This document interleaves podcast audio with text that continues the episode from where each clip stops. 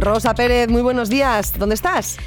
Muy buenos días, Marta. Bueno, pues estoy en, un lugar francamente es agradable porque es, no siempre se encuentra uno en un estudio de artista con todo ordenado, con las piezas que sirven de inspiración para la creación del propio artista y que además, en este caso, cede también un espacio a una exposición que da visibilidad a Tetuán Crea, que es un colectivo de artistas en un barrio de Madrid, como es el barrio de, de Tetuán, que acoge a creadores desde hace años porque bueno, todavía es un barrio de esos en los que eh, se encuentran pues eh, locales, antiguos garajes, antiguos eh, espacios grandes que se han ido reconvirtiendo poco a poco en, lugares para la, para la creación actual. Y todo gracias también a, la revista Diseño Interior que ha, ha organizado junto con los miembros del colectivo Tetuán Crea una, una exposición que se llama Paisajes Domésticos.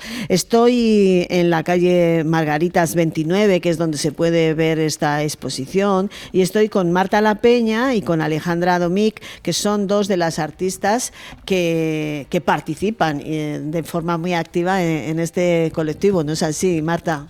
Buenos días y bienvenidas a las dos. Buenos días, muchas gracias.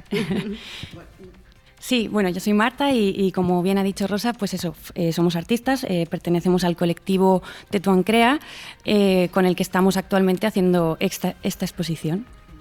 Tetuán Crea es un colectivo que nace este año con la efervescencia y las ganas de muchos artistas y diseñadores de crear barrio y de unirnos de forma colaborativa para crear redes, sinergias y estar en la ciudad. Oye, el barrio de Tetuán una luz preciosa, eh, por cierto, en el estudio, ¿eh? estoy viendo en la foto de Twitter. Sí, sí, hay luz, está todo súper ordenado. Bueno, ya te decía yo que estaba en un sitio, vamos, como para quedarte aquí sentaditas además. Mm, ¿Qué tenía el barrio de Tetuán que estabas resaltando ahora, me ha parecido, Alejandra?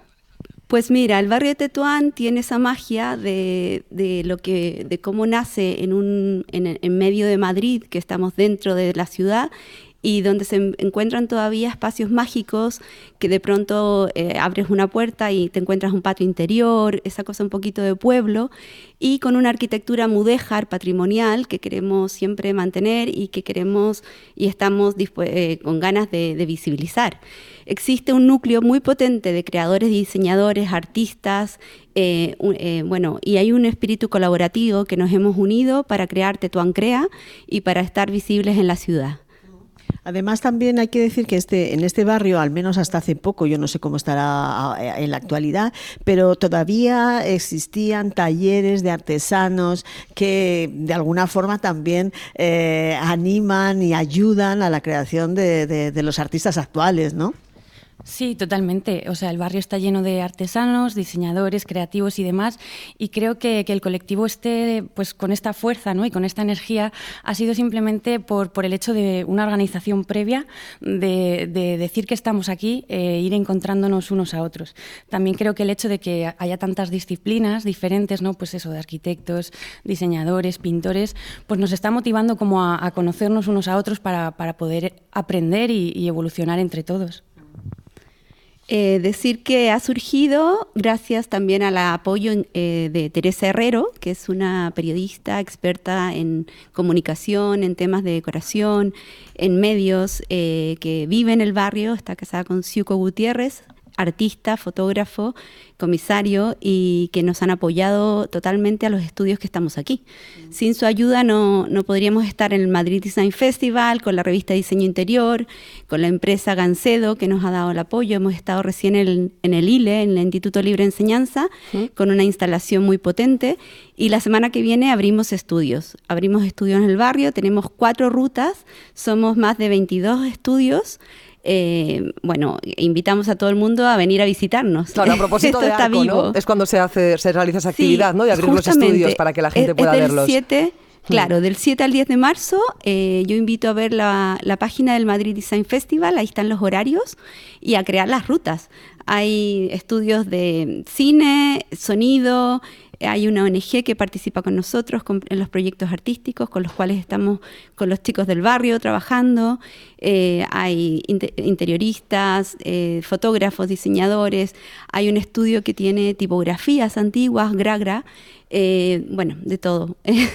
bueno, también hay aquí, eh, también se puede seguir visitando la exposición en este, en este espacio de Margarita Estudio, en la calle Margarita 29, en el que hay obra de, de, las dos eh, artistas que están aquí conmigo. Marta La Peña es una muralista, ella, digamos que traslada el mundo del bodegón, lo saca a la calle, ¿no? Ah. Y además lo magnifica, lo dimensiona en una escala impresionante. Sí, la verdad que tal vez no es algo tan común, ¿no? Sacar una escena tan cotidiana y, tan hogareña, algo que tenemos presente pues de puertas para adentro en nuestras casas y sacarlo a la calle, dimensionarlo, pero creo que hay algo muy bonito porque haces sentir a la gente, sobre todo por el feedback que yo he obtenido por los vecinos y demás, pues eso, de, sentir como algo entrañable al ver un, un mural tan grande pero, pero tan acogedor. Bueno, si entráis en la página web de, Marta La Peña podréis ver los murales que hay en distintas localidades, en paredes, como ella bien decía. Sí, paredes de edificios, eso es, al completo. sí, sí. sí. Y Con sus vasijas, sus jarrones, eso, sí, sí. Sí, sí, sí, la verdad es que son impresionantes. De hecho, yo ahora mismo en el estudio donde estoy, justo tengo eh, frente a mí dos, bueno, tres en realidad, de esos, eh, de esos eh, macro bodegones y, es, no sé, te, transmiten así como una especie de sensación plácida, íntima, relajante, que, que, bueno, pues que, invito ¿no? a que conozcan la, nuestros oyentes, pero también también aquí se puede ver eh, de, Alejandra Domic, también tiene sus piezas en las que tú mezclas lo textil con las pinturas, en fin, digamos que lo tuyo es más collage, es buscar ahí esas texturas diferentes, ¿no? Sí, yo parto muchas veces de, yo me inspiro en la naturaleza y parto muchas veces de fotografías que yo misma hago e intervengo con, con eh, técnicas textiles, desde el bordado a modo de estar pintando o desde la línea simplemente con la, con la máquina de coser o a mano para dibujar. Yo aquí estoy con una pieza muy bonita, muy grande, que se llama Naturaleza Suspendida, que son tres metros de, de, un gran lienzo como un tapiz eh, que dibujo con la máquina de coser. Eh, son como si subieran grandes flores y se emergieran desde el suelo, están hasta con las raíces. Eh, trabajo con cintas con, y con la máquina de coser, voy dibujando. Oye, me interesa mucho eso que hacéis que, de reflejar lo cotidiano y, por ejemplo, Marta, en tu caso, esa fascinación que sientes por el bodegón, no sé, me gustaría que contaras un poco de, de dónde viene. A mí una vez me dijeron, eh, un historiador del arte, que el, el gusto por el bodegón en siglos anteriores venía dado porque era una forma de que el que compraba una obra supiera si el artista eh, tenía o no destreza, es decir, una naranja es una naranja y la reconoces y un faisán es un faisán o una hortensia. En cambio, si comprabas un retrato, pues no podías saber si era o no fidedigno al original porque podías no conocer a la persona retratada, ¿no? Eh, el bodegón era como una forma de ir sobre seguro. Mm, no sé muy bien a ti qué es lo que te fascina de todos estos elementos, eso, de esas naranjas, de esas vasijas, de esos platos que vemos en tus obras. Sí, bueno, yo creo que hay una mezcla de, cosas ¿no? en este aspecto. Por una parte sí que me fascina pues la artesanía y todo lo que viene pues eso de, trabajos y oficios como más antiguos, que se hacen con cariño y que, hacen objetos y elementos que han durado pues un montón de tiempo, ¿no? un poco en contraposición de lo que pasa ahora con esta inmediatez y demás.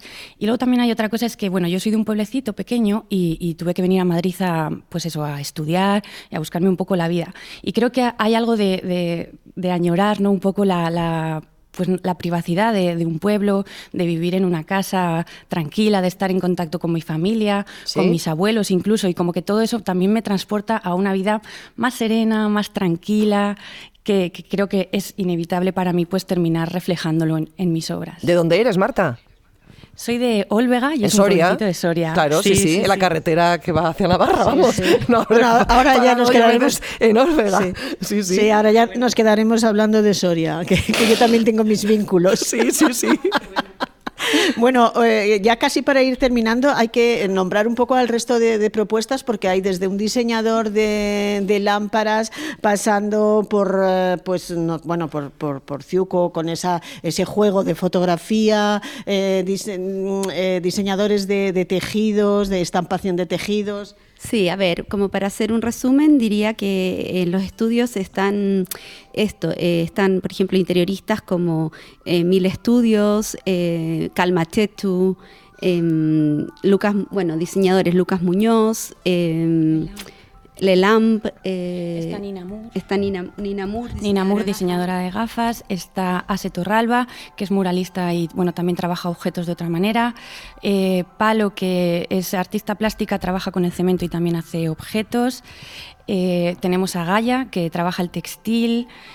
Eh, esperemos no dejarnos a nadie. ¿A quién más? Eh, yo creo que la gente también puede mirar en, internet, en redes y encontrar todas esas propuestas que están en torno a esta exposición dentro de Madrid Design, ese circuito que nos anunciabais de salas y estudios abiertos de cara a la semana que viene, eh, aprovechando el tirón de arco de la Feria de Arte Contemporánea de Madrid para que se hagan sus propios recorridos y sus itinerarios, porque bueno, pues hay, muchas cosas que, ver en torno a ese colectivo, Tetuán Crea y a todos los actos que hay alrededor de, de mm. ese magma que habéis montado entre, un montón de gente, Marta y Alejandra. Bueno, la verdad es que hasta el día, hasta el domingo va a estar abierta esta exposición aquí en, Margarita 29, el Margarita Estudio, que es el estudio de Marta, por cierto. Vale. y, bueno, pues luego está eso, esas actividades, esos estudios abiertos, pues de todo el, colectivo de, de, Tetuán Crea. Si quieres, nos eh, quedamos como siempre con música, que nos apacigua el espíritu. Perfecto. Y además es una cosa muy doméstica también para los oyentes de Radio 3 y para nosotras.